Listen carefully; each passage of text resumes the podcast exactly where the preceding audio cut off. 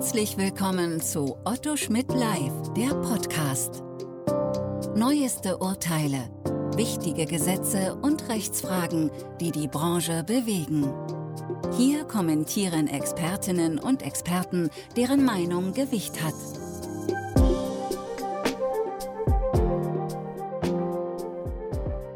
Herzlich willkommen zum dritten Podcast zum Datenschutzrecht in der Podcast-Reihe von Otto Schmidt Live. Mein Name ist Dr. Jens Eckert, ich bin Rechtsanwalt, Fachanwalt für IT-Recht und nunmehr seit knapp 20 Jahren im Datenschutzrecht beratend aktiv. Ganz dem Ansatz eines lauten Nachdenkens folgend, unter dem dieser Podcast steht, möchte ich mal einen Aspekt aufrufen, der mich bewegt hat und immer wieder beschäftigt hat, wenn es um die Bewertung von Maßnahmen zur Bekämpfung der Ausbreitung des Coronavirus ging. Da weder die Datenschutzgrundverordnung noch das BDSG explizite Regelungen für den Fall vorsah und die Einwilligung der betroffenen Person häufig, ich möchte fast schon sagen typischerweise, an der Freiwilligkeit scheiterte, war die Grundlage der Prüfung und der Bewertung sehr häufig, ich will nicht sogar sagen typischerweise, eben eine Interessenabwägung. Selbst in den ausgeformten Tatbeständen des 26 BDSG zur Verarbeitung personenbezogener Daten im Beschäftigungsverhältnis war in gewissem Umfang immer noch eine Interessenabwägung erforderlich.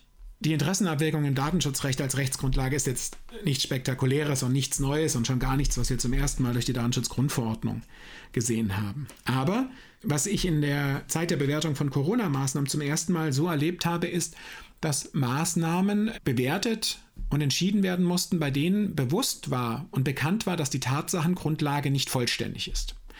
Ja, Maßnahmen, bei denen sich im Nachhinein das eine oder andere Mal herausgestellt hat, dass die zugrunde gelegte Tatsachengrundlage falsch war. Das ist auch nichts Neues. Aber Interessensabwägung auf der Grundlage einer Situation, der man flapsig formuliert wusste, dass man nicht alles wusste und dass das, was man wusste, nicht unbedingt zutreffend sein musste, hat man in der Breite und in der Allgemeinheit doch in der Praxis eher selten gehabt in der Vergangenheit.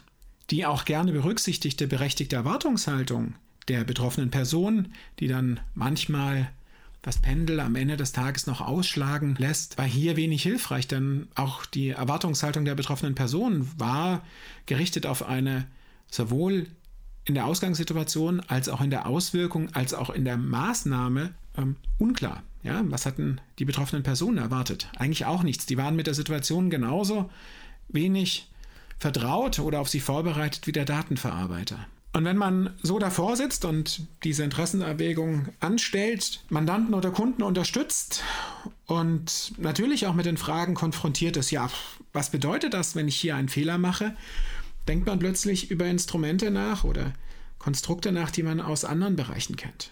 Das Bundesverfassungsgericht gesteht dem Gesetzgeber eine sogenannte Einschätzungsprärogative zu. Ein gewisser Kernbereich einer Entscheidung über den Erlass eines durchaus auch eingriffsintensiven und damit Vergleich dem Daten, der Datenverarbeitung vergleichbaren oder sogar eine Datenverarbeitung zum Gegenstand habenden Gesetz eine ein Nukleus zu, den das Bundesverfassungsgericht nicht überprüft. Schaut zwar so ein bisschen drumherum, ob man drumherum seine Hausaufgaben gemacht hat, aber nicht wirklich dann dieses letzte Quäntchen noch.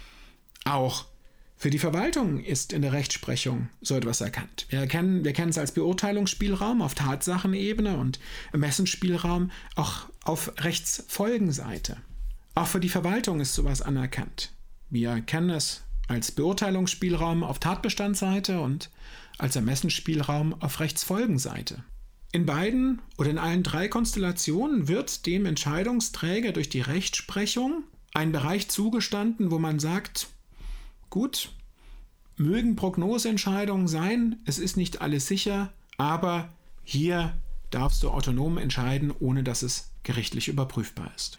Und da stellt sich schon die Frage, warum wird das einem Datenverarbeiter nicht auch zugestanden, der sich nicht ständig, aber doch gerade bei Corona-Bekämpfungsmaßnahmen in einer sehr vergleichbaren Situation befindet.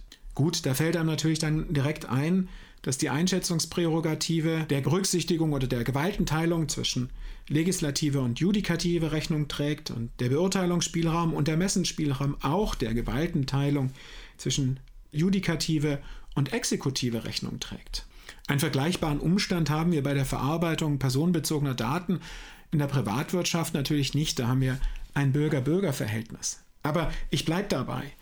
Ähm, die Situation für die Datenverarbeiter war in der Corona-Situation doch immer wieder vergleichbar misslich, möchte ich sogar sagen. Jetzt kann man natürlich sagen, na, das ist alles nicht so schlimm, denn wenn es mal behördlich oder gerichtlich überprüft wird, dann muss man das aus einer Ex-ante-Perspektive bewerten. Ja, das heißt, man überlegt sich aus dem damals ha, Wissensstand, ja, wessen Wissensstand? Des besseren Wissensstands des Richters, des Mitarbeiters der Datenschutzaufsichtsbehörde, der es überprüft, des anderen Unternehmers in der vergleichbaren Lage oder des individuellen Kenntnisstandes. Ja, schon wieder eine solche Unsicherheit. Und jeder, der sich mal mit der Überprüfung solcher Entscheidungen beschäftigt hat, muss ja ehrlicherweise zugeben, dass man feststellen muss, dass man sich so ganz von dem Wissen, das man später hat, doch wohl nie ganz frei machen kann. Also diese Ex-ante-Bewertung ist dort auch nicht immer ganz unproblematisch. Wenn also ein Datenverarbeiter tatsächlich damit rechnen muss, dass ihm ein solcher Spielraum nicht zugestanden wird und er mit dem Verdikt der Rechtswidrigkeit der Verarbeitung personenbezogener Daten, der konkreten Verarbeitung personenbezogener Daten durch ihn rechnen muss, stellt er sich natürlich direkt auf der zweiten Frage, was für rechtliche Konsequenzen hat das für mich? Und da denke ich mir, dass man zumindest auf der Verschuldensebene diesem Umstand dann doch ganz klar Rechnung tragen muss. Einerseits der unklaren Tatsachenlage, dem Zeitdruck und auch der Ex-ante-Perspektive Rechnung tragen muss. Und das im, sowohl im Verschulden bei der Frage nach einer staatlichen Sanktion, Sprichwort ein Bußgeld, oder bei einem Verschulden im Rahmen eines Schadensersatzanspruches einer betroffenen Person. Aber auch hier stellen sich wieder ähnliche Fragen. Beim Bußgeld kann man auf das individuelle Verschulden abstellen und das individuelle Wissen und erkennen können. Beim Schadensersatzanspruch wird dieser Maßstab ja eher verobjektiviert. Es wird nicht darauf abgestellt, was der zum Schadensersatz verpflichtete oder in Anspruch genommene hätte erkennen können oder wie er sich hätte verhalten müssen, sondern wie sich ein ordentlich Handelnder in seiner Situation verhalten hätte. Dennoch denke ich, dass wir dann wieder bei denselben Kriterien sind wie beispielsweise auch beim Ermessen. Ja? Hat die Interessenabwägung überhaupt stattgefunden? Wurden die Tatsachen im Rahmen des zeitlich Möglichen ordentlich aufbereitet? Wurden sie ordentlich gewichtet? Hat man sich mit Empfehlungen auseinandergesetzt? Auch mal im Blick darauf, was die Aufsichtsbehörden gemacht haben? Und dann muss man aus meiner Sicht doch, wenn zwar nicht auf der Frage der Zulässigkeitsbewertung, aber doch im Rahmen der Frage nach Sanktionen im weiteren Sinne dem Datenverarbeiter eine ähnliche Konstellation oder einen ähnlichen Spielraum zugestehen, wie es eben auch die Idee der Einschätzungsprärogative des Beurteilungsspielraums oder des Ermessensspielraums sind. Mit dieser vielleicht provokanten oder bestenfalls nicht ganz zu Ende gedachten Überlegung möchte ich den heutigen Podcast schließen der Ansatz ist ja auch ein lautes Nachdenken, nicht die Präsentation der finalen Lösung. Aber ich würde mich freuen, wenn der Podcast Sie zum Nachdenken angeregt hat. Und in diesem Sinne bleiben Sie dem Datenschutzrecht und dem Podcast gewogen. Auf Wiederhören. Sie hörten Otto Schmidt live, der Podcast.